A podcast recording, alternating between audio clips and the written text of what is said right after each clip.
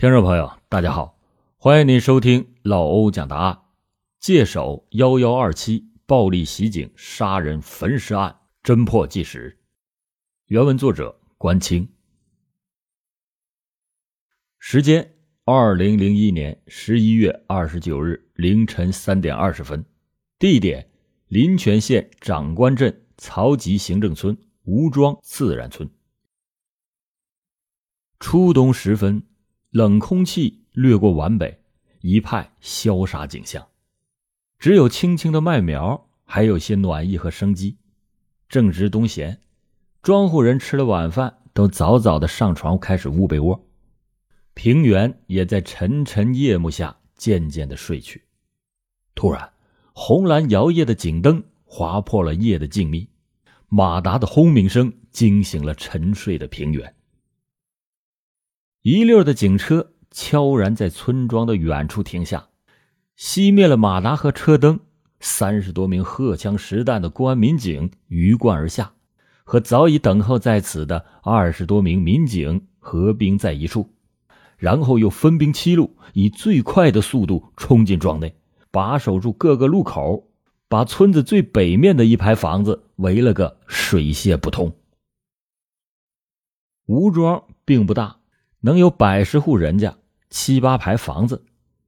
村北面只有两户人家，西边住的是村支书，东边是姓牛的一家。砸踏的脚步引得狗叫声声不断，狗叫声惊醒了梦中的庄户人，三三两两的就有灯亮了。牛家大院东面的小角门轻轻的被人拉开。一个黑影闪了出来，他出门刚一迈步，突然两双手拧住了黑影的两只胳膊，把他牢牢的按住，冰冷的手枪抵在了他的脑门上。不许动！我们是警察。手电筒一照，逮住的是一个瘦男人，三十岁左右，庄稼人模样。界首市公安局刑警大队的大队长董亚东低头一瞧，嘿。面熟，于是，一串连珠炮就撂了过去。你是干什么的？家住在哪儿？瘦男人没敢抬头，回答说：“家是界首专辑黄庄的。”我看你家离专辑二十里地都不止吧？哎呀，董大队啊，别说了，我是刘斌，我什么都对你说，那算不算我立功？快说！侯富林是朱建业杀的，他和牛玉梅还在东屋里睡觉呢。那枪在哪儿？在朱建业的枕头底下，在界首，只要你一提起朱建业，那是无人不知，无人不晓。这两年，他为了替子报仇，耗尽了所有家财，千里寻凶，在报纸、电视等新闻媒体上都做过专题的报道。而朱建业正因为儿子的死，才和界首市公安局的刑警侯富林相识的。话说，一九九八年夏天，朱建业的大儿子朱磊中专毕业，在等待分配的期间，他就帮着父亲开出租。八月十九日这一天的上午，山东莱州人王云斌伙同河南省沈丘县冯营镇的农民刘领昌、刘景阳，以租车为名，就把车骗到了界首市陶庙镇。段寨南四营村附近实施抢劫，并且残忍的把年仅只有十七岁的朱磊当场杀害。三个人在逃窜的时候，由于心里紧张，就把桑塔纳出租车开到了沟里边。后来，王云斌被界首市公安局陶庙派出所巡逻的民警当场抓获，刘领昌和刘九阳畏罪潜逃。侯富林。时任界首市公安局刑警大队的探长主办此案。伤心欲绝的朱建业是一心想要为儿子报仇，于是他就三天两头的跑到刑警队督战。有人就戏称他是编外刑警，和刑警队的人混得很熟。当然，这里边也包括侯富林。案件的焦点就集中在了追捕二流的身上。为了追捕二流。侯探长带领着整个探组是东奔西走，断断续续的忙活了一年多，多次的前往河南等地抓捕，但是每次都是扑了空。报仇心切的朱建业可等不及了，他开始自己花钱四处的买线索，甚至他要雇凶去杀了刘领昌和刘景阳的家人，但是被侯富林当场及时的劝止。朱建业的妻子也受不了他已经扭曲的复仇心，于是就和他离了婚，带着自己的小儿子当过，把朱建业就撵出了家门。这不甘寂寞的朱建业很快就和比自己小二十岁的牛玉梅黏糊上了。这个牛玉梅也是刚刚离婚，两个人在界首城关租了间房，开始同居。俗话说啊。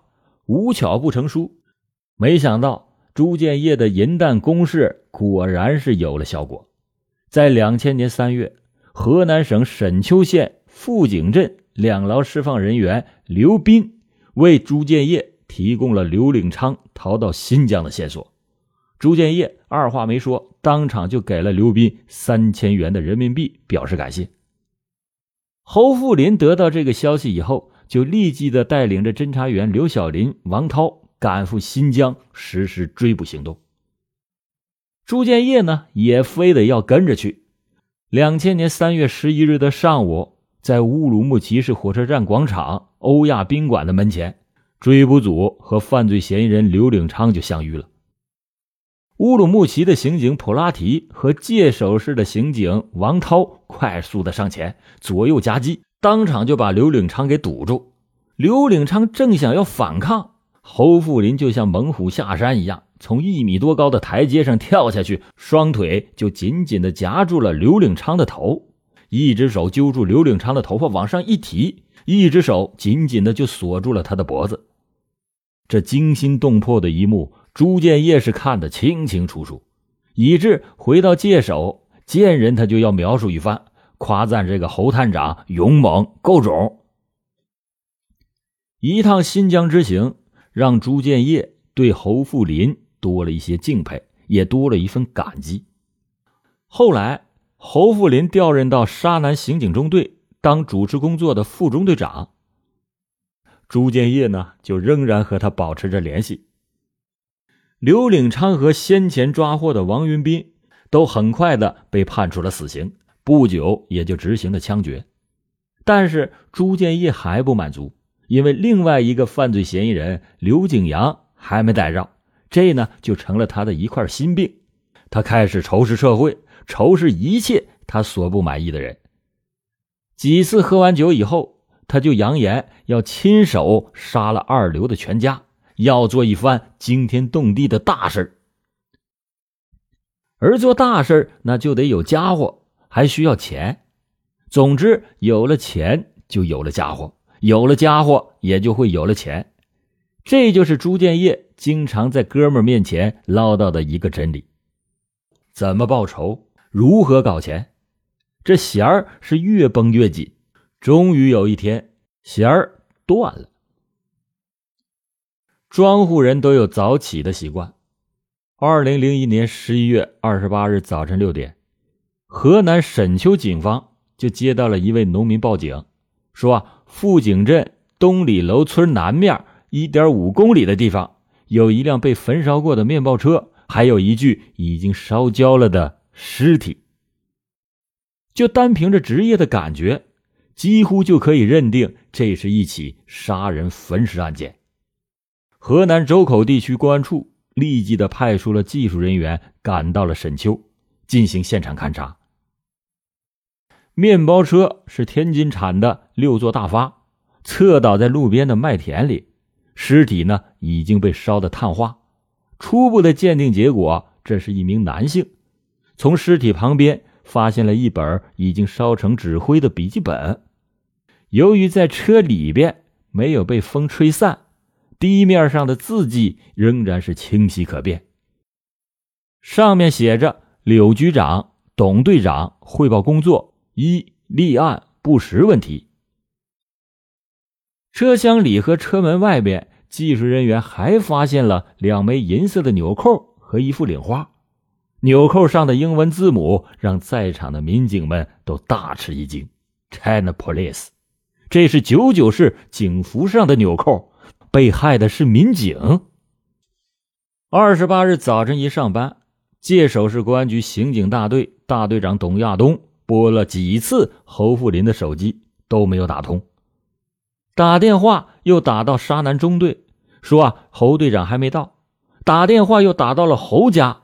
侯富林的爱人说：“昨天晚上侯富林压根儿也就没回来。”这个侯富林这是干啥去了？董大队和他头两天就约好，第二天要研究年终沙南中队刑侦基础工作考评的事儿。这时候侯富林却找不到了。董亚东只得从城关刑警中队开始考评。上午十点四十分。正在城关中队开会的董亚东接到了河南沈丘警方的紧急协查通报，警服扣、面包车、笔记本。董亚东是不敢再想下去了，立即的就中断了会议，带着城关刑警中队的民警，十分钟就赶到了案发现场。笔记本上的字迹和侯富林的字非常相像。沙南中队。报来了侯富林驾驶的面包车的底盘号和发动机号和焚毁车辆一致相同，这样初步的认定被害人就是侯富林。这里只是焚尸的现场，杀人的第一现场并不在这里。董大队说：“赶快让技术中队派人查查侯富林的枪还在不在枪柜里面。”很快回复消息说。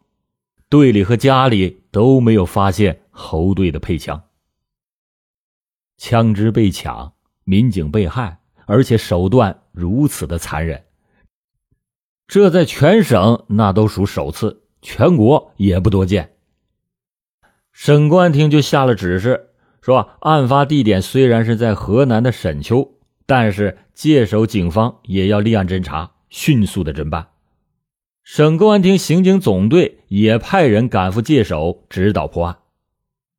这闻听战友被害，界首市公安局群情激愤，全警出动，决心缉凶惩恶，为牺牲的战友报仇雪恨。从当天中午的十二点开始，界首市公安局对全市所有的宾馆、饭店、车站、码头、歌舞娱乐场所、出租房进行了大清查。审查一切的可疑人员，在各个主要路口设卡盘查来往的车辆，以期从中发现线索。刑警大队重点围绕侯富林生前主要关系人进行调查，谁最后一个和侯富林接触的，谁就有可能是杀人凶手。根据沙南中队民警回忆，十一月二十七日晚上六点，有人打过侯富林的手机。侯富林当时没有接，掐断以后，用办公室的电话打回过去，聊了几句。侯富林对队里值班的王副中队长说：“有人举报一个特大的假币案，他要去和举报人见见面，并且从队里借了二百元钱。”说完，开着队里的面包车就走了。这一走，再也就没有回来。能把侯富林约出去的，那一定是他的熟人，而且。侯富林生活作风正派，工作勤勤恳恳，待人和气友善，谁和他能有如此的深仇大恨呢？于是，寻找神秘的举报人就成为了破案的关键。侯富林打出去的那个电话，经过查实，受话方是界首市铜板纸厂附近的一部公用电话，是在城乡的结合部，位置非常的偏僻。临近下午四点的时候，城关刑警中队的指导员陈军和副中队长费了半天的劲儿才找到了这部电话。正因为位置较偏，来打电话的人所以才不多。电话亭主对打电话的人还有印象，告诉民警说，来打电话的是两男一女，讲话的那个人是个高个、长耳朵、小眼睛，长得还很壮实；另一个呢稍微矮，比较瘦。女的嘛，二十多岁，长得还算漂亮。熟人，高个，长耳朵，小眼睛。在案情碰头会上，董亚东就想起了二十六号的晚上，局里部署追逃行动的时候，侯福林也曾经接到一个电话，要他出去。董亚东当时还问了一句：“谁呀？”侯福林当时回答说：“啊，是朱建业找我有点事儿。”因为朱建业为儿子的事儿，与刑警队里的人都很熟悉。当时董亚东也没往下问。要是论起亲戚来，董亚东还是朱建业的一个远房的叔叔，所以董亚东对朱建业更是知根知底儿。